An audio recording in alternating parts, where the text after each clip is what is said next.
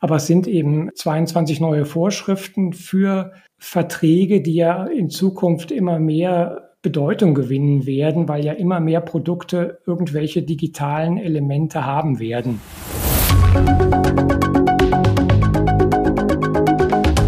Weg aktuell, der Podcast.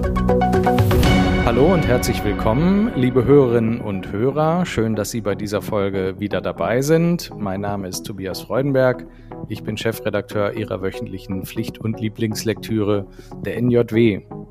Unser Thema heute ist ein großes Paket von Gesetzesreformen, die die umfassendsten Änderungen im allgemeinen Schuldrecht seit der großen Schuldrechtsmodernisierung vor 20 Jahren bewirken. Mit diesem umfassenden Update soll das BGB fit gemacht werden für die Vertragswirklichkeit, die sich durch die Digitalisierung maßgeblich verändert hat. Weiteres Ziel des Gesetzgebers dabei, die Verbraucher sollen besonders geschützt werden. Wenn wir über das neue Schuldrecht sprechen, reden wir im Wesentlichen über Richtlinienumsetzungen. Es geht nämlich um das Gesetz zur Umsetzung der digitale Inhalte-Richtlinie, das Gesetz zur Umsetzung der Warenkaufrichtlinie und das Gesetz zur Umsetzung der sogenannten Omnibus-Richtlinie, die auch mal als Modernisierungsrichtlinie bezeichnet wird. Und dann gibt es ganz ohne Vorgaben aus Brüssel auch noch das Gesetz über faire Verbraucherverträge. Das ist alles sehr viel, insbesondere für eine einzige Podcast-Folge, aber wir stellen uns der Herausforderung und wollen mal versuchen, die praxisrelevantesten Neuerungen zu identifizieren und zu erläutern. Zu Gast bei mir im Podcast ist heute Dr. Christian Grüneberg, Richter am Bundesgerichtshof und dort stellvertretender Vorsitzender des 11. Zivilsenats. Er kommentiert seit vielen Jahren das allgemeine Schuldrecht im Beckschen Kurzkommentar zum BGB, der bisher Parland hieß und ab der jetzt gerade erschienenen 81. Auflage seinen Namen trägt was ähm, übrigens daran liegt, dass ihm als Koordinator der Autorinnen und Autoren eine besondere Rolle bei diesem Kommentar zukommt. Das neue Schuldrecht hat er in der Neuauflage natürlich schon berücksichtigt. Wir erfahren heute also sozusagen aus erster Kommentatorenhand, was die Neuregelungen für die Rechtspraxis bedeuten. Herzlich willkommen, Herr Dr. Grüneberg. Ja, guten Tag auch von meiner Seite. Ich freue mich sehr auf unser heutiges Gespräch, Herr Freudenberg. So, jetzt ist ja die 81. Auflage ähm, des Kommentars, die jetzt ihren Namen trägt, gerade erschienen. Das heißt, künftig steht auf unzähligen Juristenschreibtischen der Grüneberg.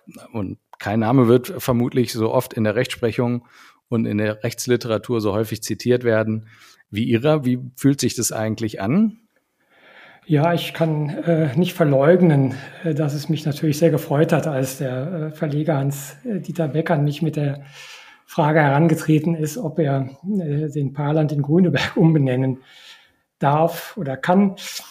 Als, Sie haben es eben schon angesprochen, sogenannter Koordinator der anderen Mitautoren. Intern gab das äh, die Bezeichnung Paarland Sprecher, kam dann Herr Beck wohl äh, auf mich zu äh, als er den neuen Namensgeber suchte. Ehrlicherweise muss ich sagen, im Verhältnis zu meinen Mitautoren fühlt sich das immer noch etwas ungewöhnlich an. Natürlich aufgrund der engen Zusammenarbeit. Wir treffen uns ja jährlich. Äh, wir haben ein sehr enges Zeitkorsett. Wir schon so ein echtes Autorenkollektiv sind. Aber gleichwohl, äh, um Ihre Frage zu beantworten, fühlt sich das für mich natürlich ganz gut an.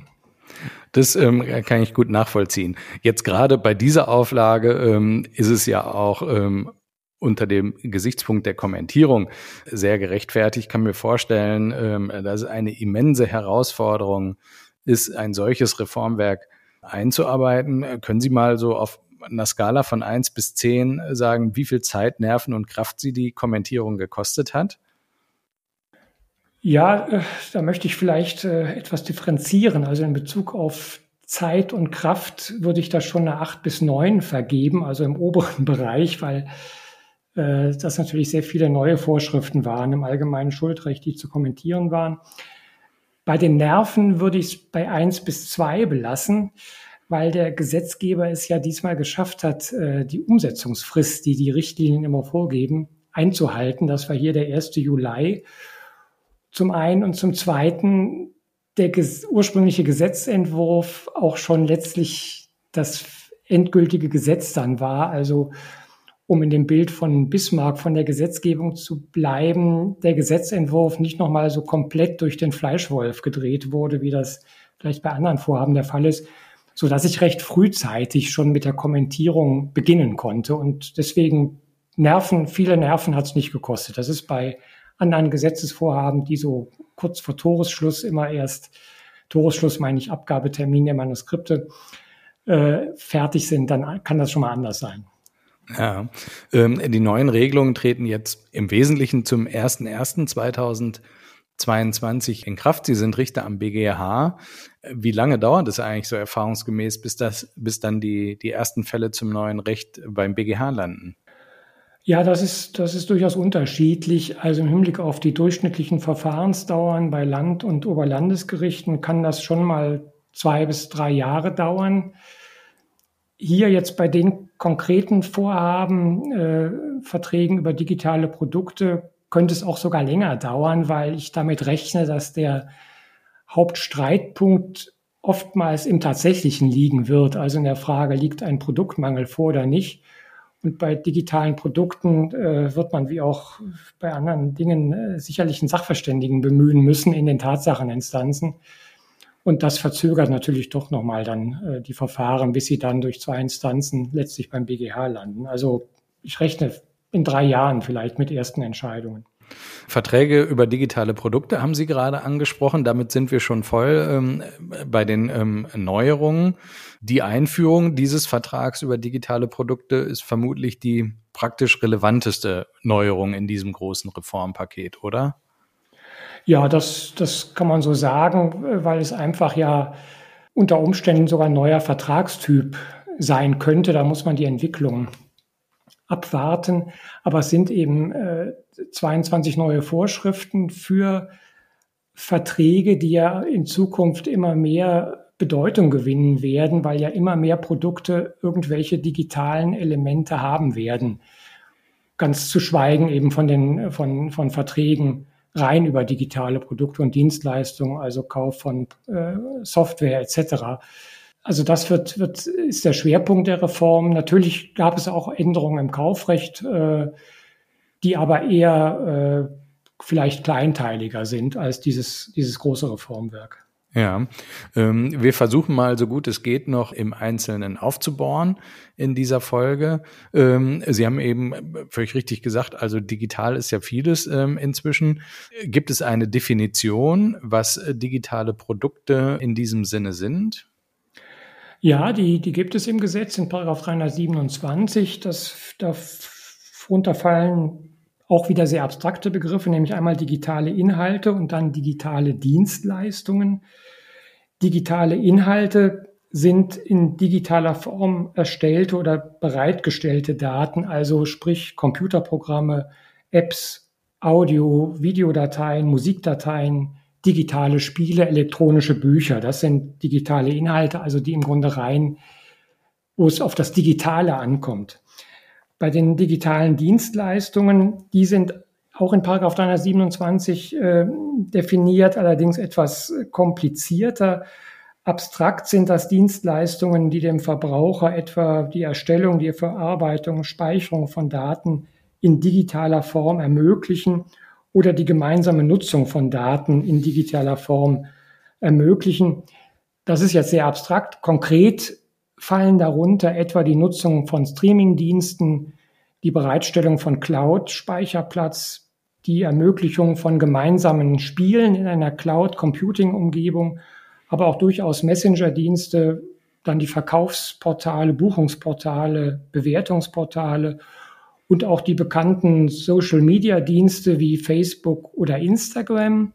Zum Teil werden allerdings diese Dienste dann wieder vom Anwendungsbereich der, der Paragraphen 327 fortfolgende ausgenommen. Also vor allem der große Bereich der elektronischen Kommunikations- Dienste wie die E-Mail-Dienste, die sollen nicht unter die Regelung fallen. Ähm, oder auch Finanzdienstleistungen, die man ja inzwischen auch äh, äh, digital im, Wege der digitalen Beratung vielleicht sich, äh, sich erwerben kann.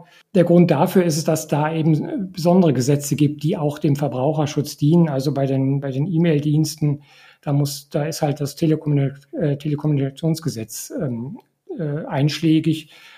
Da, das braucht man halt nicht im BGB regeln. Bei Ihrer Aufzählung habe ich jetzt spontan gedacht, ja, das klingt für mich ähm, sehr schlüssig.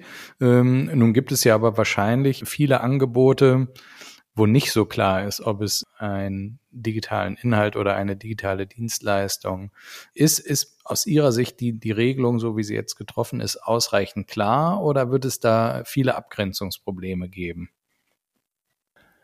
Ähm, diese Definitionen sind natürlich zunächst einmal klar.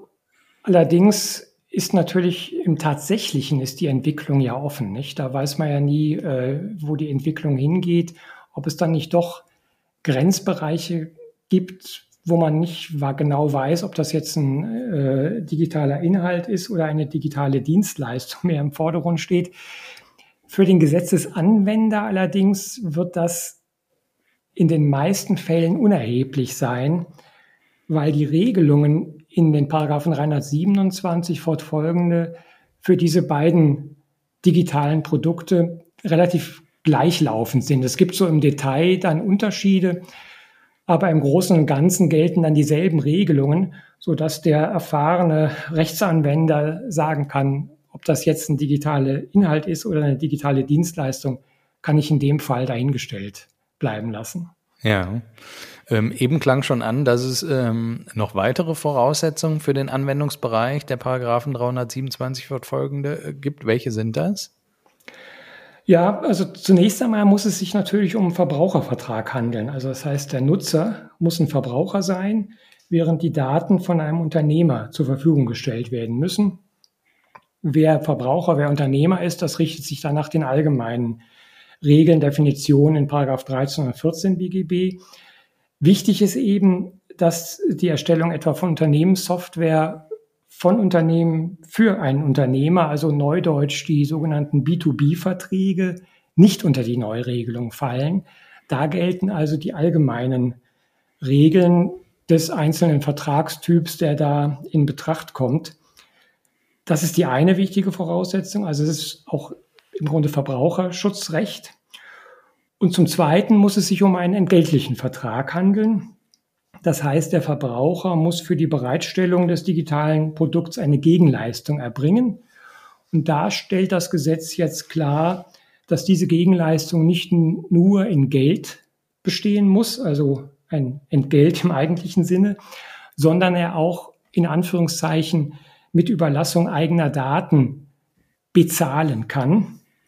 Vor allem eben mit, mit seinen personenbezogenen Daten, was ja für einige äh, Anbieter von, von, von äh, digitalen Produkten gerade interessant ist. Aber das ist aus meinen Augen eher eine Klarstellung, dass Geld würde schon nach dem bisherigen Recht in meinen Augen so gelten. So habe ich es jedenfalls kommentiert. Aber ich meine, die Klarstellung ist ganz, ganz wichtig eigentlich. Okay, also das ist ja auch schon mal ganz interessant. Also nach meiner Wahrnehmung war das eine der, der Regelungen, die auch die Fachöffentlichkeit besonders elektrisiert hat. So, jetzt ist auch das Bezahlen mit Daten ähm, ja. geregelt, aber ganz offensichtlich ist das dann weniger spektakulär, als es bei erster Betrachtung aussieht. Sie haben ähm, am, am Anfang gesagt, es ist noch gar nicht so ganz klar, ob der Vertrag über digitale Produkte äh, möglicherweise ein ganz neuer Vertragstyp ist. Wovon hängt das ab? Ja, das wird man sehen. Im Grunde hängt es von der Rechtsprechung ab. Nicht? Im, im Schrifttum äh, wird das zum Teil schon bejaht, weil natürlich der, der Regelungsgehalt schon sehr dezidiert und sehr eng ist. Der Gesetzgeber hat allerdings davon abgesehen, äh, den Vertrag über digitale Produkte als neuen Vertragstyp einzuordnen, was man schlicht daran sieht, dass er die Regelung ins allgemeine Schuldrecht aufgenommen hat und nicht eben insbesondere Schuldrecht da unter einen neuen Untertitel. Die Richtlinie selbst überlässt wohl auch die rechtliche Einordnung des Vertrages, also äh, sprich als, als Kaufvertrag oder als Mietvertrag, Werkvertrag, was da alles in Betracht kommt, auch eher dem nationalen Recht. Das gilt auch vor allem für die Frage des Zustandekommens des Vertrages, der Wirksamkeit der Beendigung des Vertrages aus, äh, aus äh, Gründen des, äh, der ordentlichen Kündigung oder auch der Kündigung wegen Zahlungsverzugs. Ähm, letztlich im, im Blickpunkt der, der Rechtsprechung, der Forensik wird natürlich oft das Gewährleistungsrecht stehen. Und da haben wir eben ein einheitliches Gewährleistungsrecht in den Paragraphen 327 fortfolgende, unabhängig davon, ob der Vertrag jetzt als Kaufvertrag oder als Werkvertrag einzuordnen ist, wofür ja eigentlich das BGB zwar ähnliche, aber doch auch durchaus unterschiedliche Gewährleistungsrechte äh, zur Verfügung stellt. Also von daher, das möchte ich abwarten, ob man das als, als äh, eigenen Vertragstyp einordnen kann oder nicht. Das wird die Entwicklung zeigen. Und ähm, gibt es ähm, bei Ihnen schon eine Tendenz oder haben Sie im Kommentar schon äh, eine Meinung dazu vertreten? Nee, das habe ich bisher äh, noch nicht. Ähm, das wird man, denke ich, sehen, wenn, wenn Streitfragen auftreten. Vor allem Streitfragen dazu, die in den Paragraphen 327 fortfolgende nicht geregelt sind. Ja. Mhm. Etwa Kündigung wegen Zahlungsverzugs des, des äh, Nutzers. Wenn, wenn man sagt, es ist ein Kaufvertrag, dann muss man halt da in die Regelungen gucken. Wenn man sagt, zum Beispiel bei, dem, bei der Nutzung einer Cloud, das ist aus meiner Sicht eher ein Mietvertrag, da muss man vielleicht auch ins, ins Mietrecht gucken. Da gibt es ja auch durchaus Vorschriften über Kündigungsrechte bei Zahlungsverzug. Und letztlich ist dann trotzdem die Frage, muss ich vielleicht diese Frage dem EuGH vorlegen, der vielleicht doch auch äh, aus der Richtlinie da eine Lösung sieht und dann sich sicherlich nicht gebunden fühlt an die rechtliche Einordnung der nationalen Gerichte in Deutschland, die ja eine ganz andere sein kann, auch als in anderen Mitgliedstaaten. Also das wird die, ähm, die Zukunft zeigen. Da bin ich vor allem eben auf, auf Rechtsprechung des EuGH gespannt, weil die Richtlinie ja an sich äh, voll harmonisierend ist. Also äh, man darf davon nicht abweichen. Und dann stellt sich immer die Frage, was ist eigentlich mit Fragen, die in der Richtlinie vielleicht nicht geregelt sind? Wir haben das schon erlebt, die dann aber gleichwohl der EuGH sozusagen aus dem Gesamtzusammenhang dann doch beantwortet. Und die Antwort ist eine ganz andere, als an sich das nationale Recht sie geben würde. Ja. Ein sehr großer Bereich in diesem Gesetz sind die Verbraucherrechte für diese ähm, Verträge. Vielleicht können wir das auch mal so ein bisschen ähm, aufschlüsseln. Können Sie erstmal so insgesamt sagen, welche sind das im Wesentlichen? Ja, das sind natürlich zum einen die klassischen Gewährleistungsrechte, wie wir sie aus dem Kaufrecht kennen. Und insoweit, das ist ein, ein Vorteil der Neuregelung, ist das Gewährleistungsrecht der Paragraphen 327 fortfolgende sehr stark an das kaufrechtliche Gewährleistungsrecht angelehnt. Und da haben wir die, sage ich mal, klassische äh, Aufspaltung an Gewährleistungsrechten, wenn dann ein Produkt mangelhaft ist, das gilt dann auch für das digitale Produkt, dann kann eben der Verbraucher Nacherfüllung verlangen, den Vertrag beenden, den Preis mindern Schadensersatz verlangen oder auch Ersatz vergeblicher Aufwendungen verlangen. Also das ist diese, dieses klassische Instrumentarium. Wichtig ist insoweit, dass, wie wir das auch bisher schon im, im Kaufrecht kennen, dass so ein Vorrang der Nacherfüllung besteht.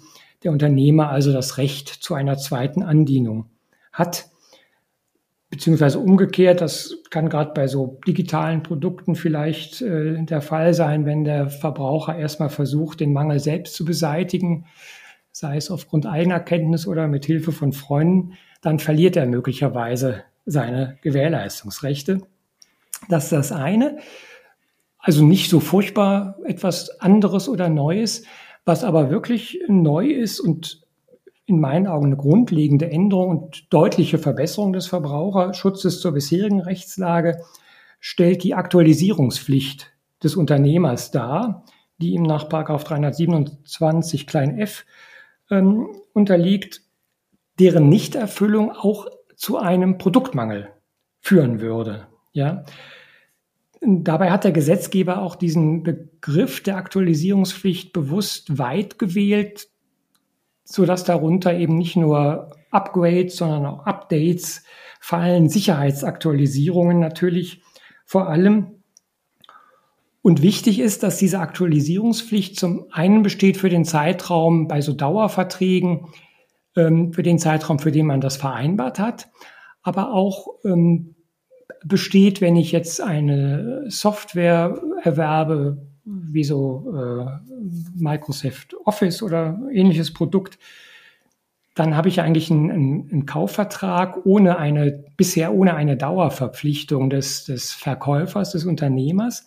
Auch da hat er künftig eine Aktualisierungspflicht für einen gewissen Zeitraum, den der Verbraucher bei dem Produkt erwarten kann, dass er eben dann noch für mehrere Jahre Aktualisierungen, vor allem natürlich Sicherheitsupdates erhält. Also das ist eine, eine deutliche äh, Stärkung der Verbraucherrechte.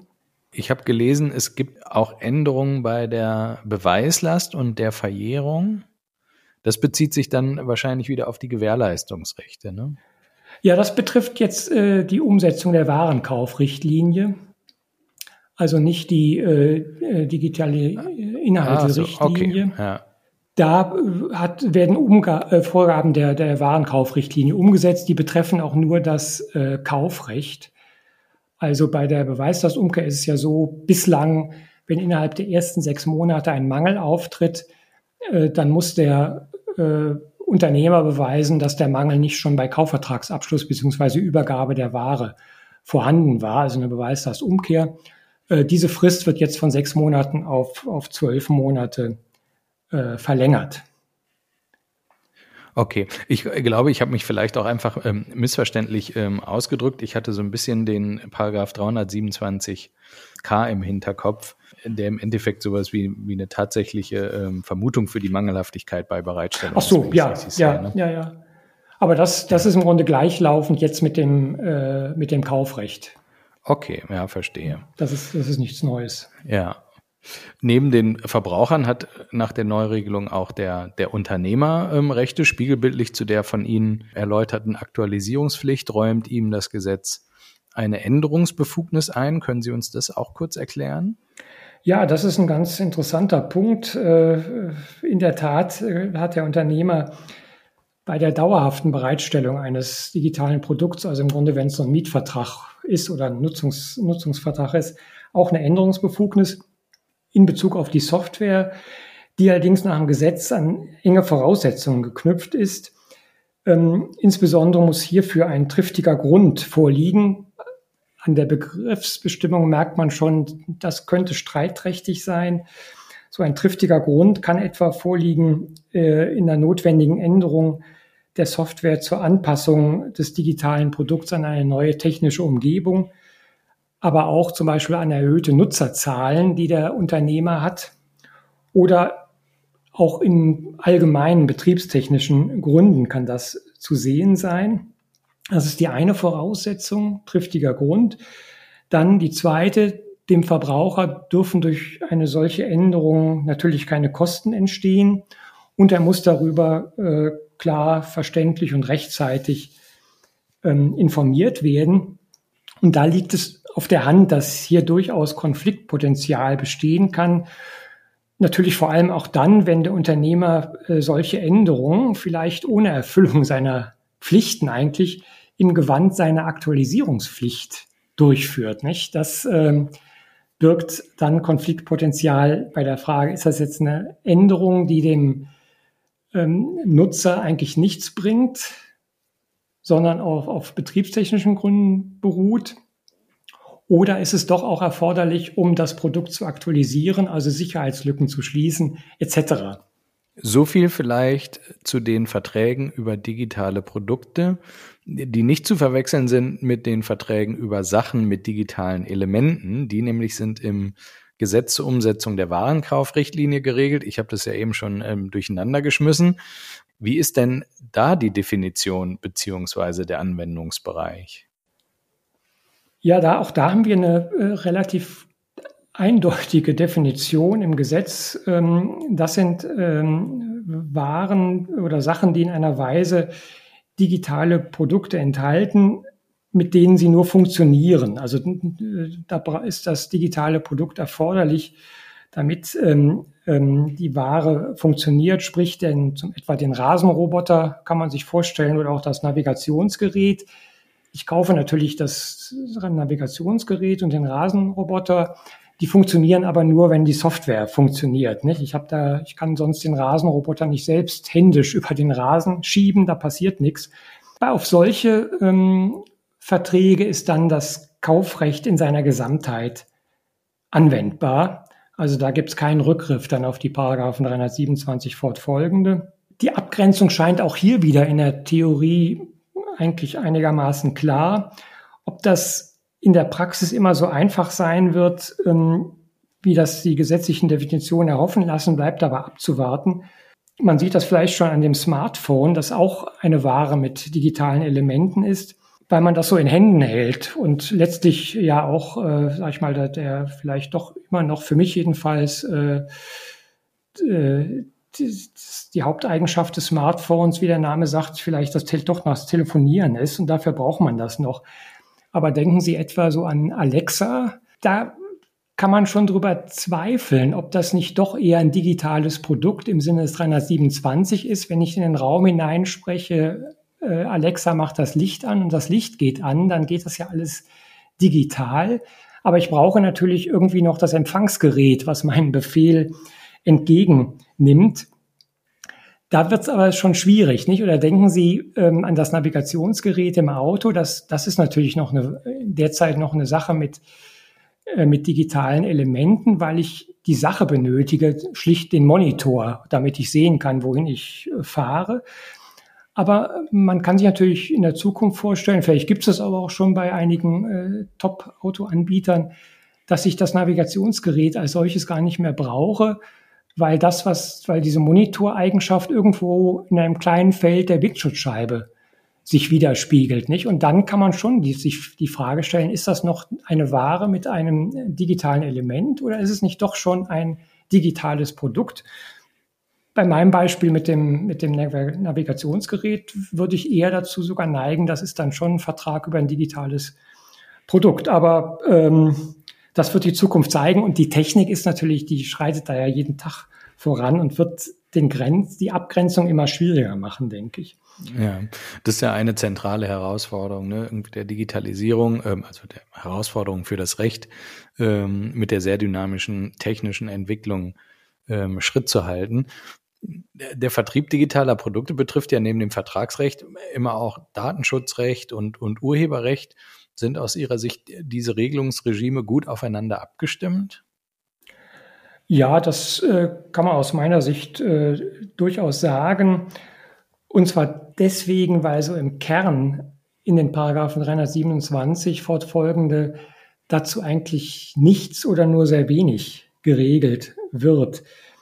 Ähm, Beispiel etwa bei der Vertragsbeendigung, wenn ich äh, eines, eines Vertrages über digitale Produkte, wenn ich mit meinen Daten bezahlt habe, dann steht im äh, 300, Paragraph 327p, trifft da die klare Regelung, dann darf der äh, andere äh, schlicht den, äh, die Daten nicht weiter nutzen.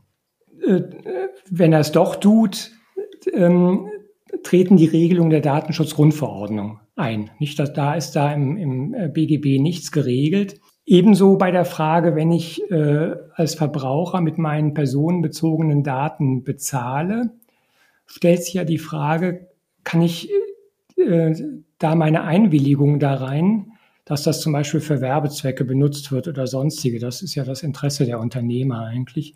Kann ich das widerrufen? Auch das ist im BGB nicht geregelt, sondern überlässt das dem Datenschutzrecht. Und da haben wir eben die klare Regelung in Paragraph 7 Datenschutzgrundverordnung. Man darf diese Zustimmung jederzeit widerrufen unter den dortigen Voraussetzungen. Das heißt, das darf der Verbraucher. Und dann kommt man zurück wieder ins BGB wenn der Verbraucher widerruft, welche Rechte hat dann der Unternehmer? Und da äh, sagt eben der 327q, dass dann der Unternehmer unter bestimmten äh, Voraussetzungen dann den Vertrag eben kündigen darf, wenn ihm die Vertragsfortsetzung durch den Widerruf des, des Verbrauchers für ihn unzumutbar sein würde. Auch da die Unzumutbarkeit, das ist wieder ein weites Feld für, für Rechtsprechung und Rechtsstreitigkeiten. Ja, Ähm, jetzt ist im Gesetz zur Umsetzung der Warenkaufrichtlinie nicht nur Digitalisierung geregelt, sondern es gibt ähm, auch Änderungen im allgemeinen Kaufrecht und im Verbrauchsgüterkaufrecht. Stichworte sind Sachmangelbegriff, Nacherfüllung, Rücktritt, Verjährung, Beweislastumkehr. Ähm, das habe ich eben schon fälschlicherweise dem anderen Umsetzungsgesetz zugeordnet. Man braucht also nicht viel Fantasie, ähm, um zu erkennen, diese Neuregelungen sind nicht nur für die Praxis sehr relevant, sondern auch die Klausur- und Prüfungsrelevanz ist sehr hoch. Lassen sich hier die wesentlichen Neuerungen einigermaßen kompakt zusammenfassen? Ja, also wir haben die, die wesentlichste Neuerung ist vielleicht die Neudefinition des Begriffs des Sachmangels als solchen, den wir im Kaufrecht haben. Ähm, wir haben jetzt äh, die Definition dahingehend, dass ein, ein Produkt oder eine Ware nur dann vertragsgemäß gemäß ist, wenn es den subjektiven und objektiven Anforderungen und den Montageanforderungen entspricht. Montageanforderungen, also Stichwort IKEA-Regal. Ähm, das heißt, der objektive Fehlerbegriff wird also mit dem subjektiven Fehlerbegriff, bisher haben wir es ja sehr feinsäuberlich differenziert, verbunden und muss äh, kumulativ sozusagen äh, vorliegen, die objektiven und subjektiven Voraussetzungen. Was es sicherlich, aber das ist jetzt ein Nebenaspekt, in Zukunft schwieriger machen wird, sogenannte negative Beschaffenheitsvereinbarungen zu treffen, also Vereinbarungen, wonach eine geringere als die objektive Qualität geschuldet ist. Stichwort bei, bei Verkauf gebrauchter Waren kann das mal eine Rolle spielen. Das ist also die eine Neuerung. Eine zweite wesentliche Neuerung, und die ist ganz wichtig, das ist die Einführung einer Aktualisierungspflicht des Verkäufers beim Verkauf von Sachen mit digitalen Elementen, wie ich es eben angesprochen hatte. Also beim Kauf eines Smartphones oder eines Rasenroboters, beim Navigationsgerät, da hat der Verkäufer künftig eine Aktualisierungspflicht, die er bisher so nicht hatte. Was eben dazu führt, das ist jetzt äh, dann eine neue Eigenschaft des, des Kaufvertrages, dass bei Kaufverträgen über digital, äh, über, über Sachen mit digitalen Elementen dieser Kaufvertrag zum Teil jedenfalls zu einem Dauerschuldverhältnis wird für eine gewisse Zeit, jedenfalls für die Zeit, für die der Käufer mit solchen Aktualisierungen rechnen darf. Dann zum Dritten, das hatte ich schon gesagt, die, die bei der Beweislastumkehr, das ist ja mehr eine technische Änderung, im Gesetz, ähm, dass eben die, die Beweislastumkehr von sechs Monaten auf, auf ein Jahr verlängert wird.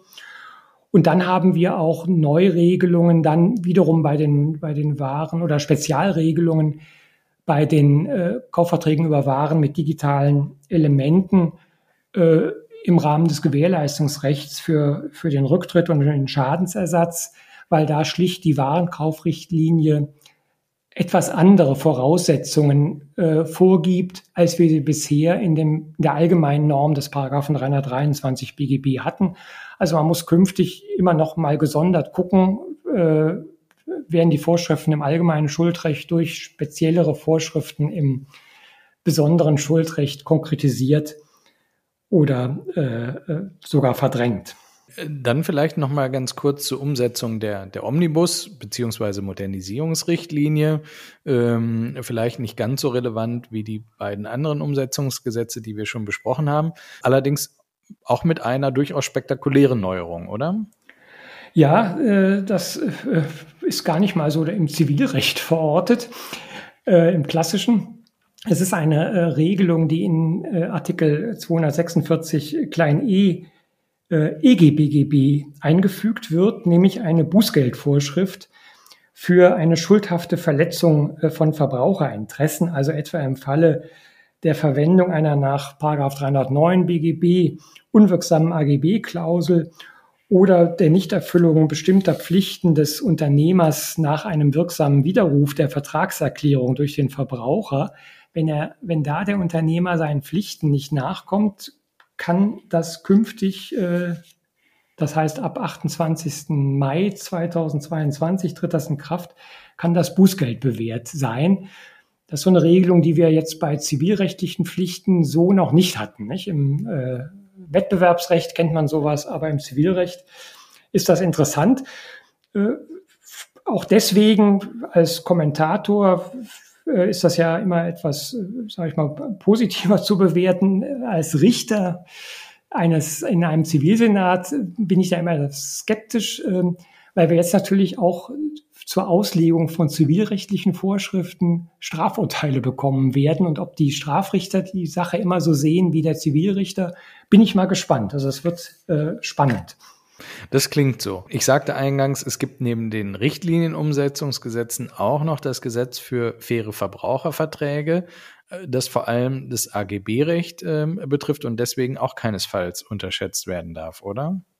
Ja, das stimmt. Äh, das, das Gesetz für faire Verbraucherverträge sieht ja mehrere Änderungen vor. Wichtig ist zum einen, dass künftig die Verbraucher äh, besser vor überlangen Vertragslaufzeiten und Kündigungsfristen geschützt werden, was vor allem bei Fitnessstudio-Verträgen, Online-Partnerbörsen, Zeitungsabos etc. von Interesse ist. Ähm, da ist zwar anders als das im politischen Raum zunächst beabsichtigt war, nach wie vor eine Mindestvertragslaufzeit von zwei Jahren möglich.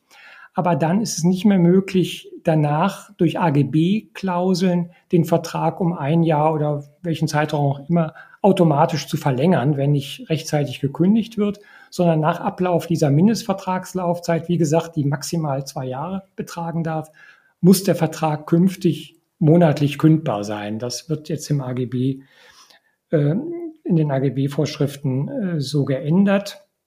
Das ist also eine äh, Verbesserung äh, bei dem Verbraucherschutz.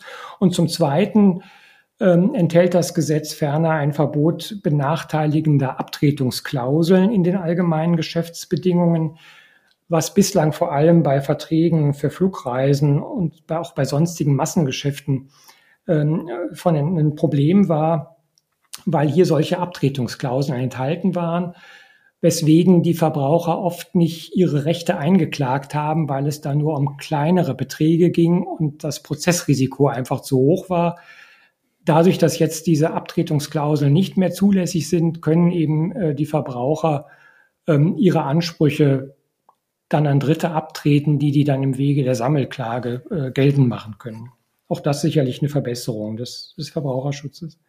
Also ähm, man hat wirklich ähm, aus Ihren Ausführungen äh, schon ganz deutlich herausgehört, äh, dass es wirklich ähm, eine umfassende Reform ist, ähm, bei der man sehr genau aufpassen muss, dass man nichts durcheinander bringt. Ich glaube, die Praxisrelevanz darf man ähm, keinesfalls unterschätzen. Und sicher wird die Rechtsprechung sich intensivst mit vielen Einzelfragen hierzu in der nächsten Zeit zu befassen haben. Ich sage ganz herzlichen Dank, lieber Herr Dr. Grüneberg, dass Sie uns ähm, in diesem Regelungsdickicht etwas Orientierung äh, gegeben haben und äh, uns die zentralen Neuerungen erläutert haben. Ich bin äh, gespannt auf Ihre Kommentierung. Ja, vielen Dank. Ich darf mich auch verabschieden und für mich für Ihr Interesse herzlich bedanken. Ihnen, liebe Hörerinnen und Hörer, vielen Dank fürs Zuhören und bis zum nächsten Mal.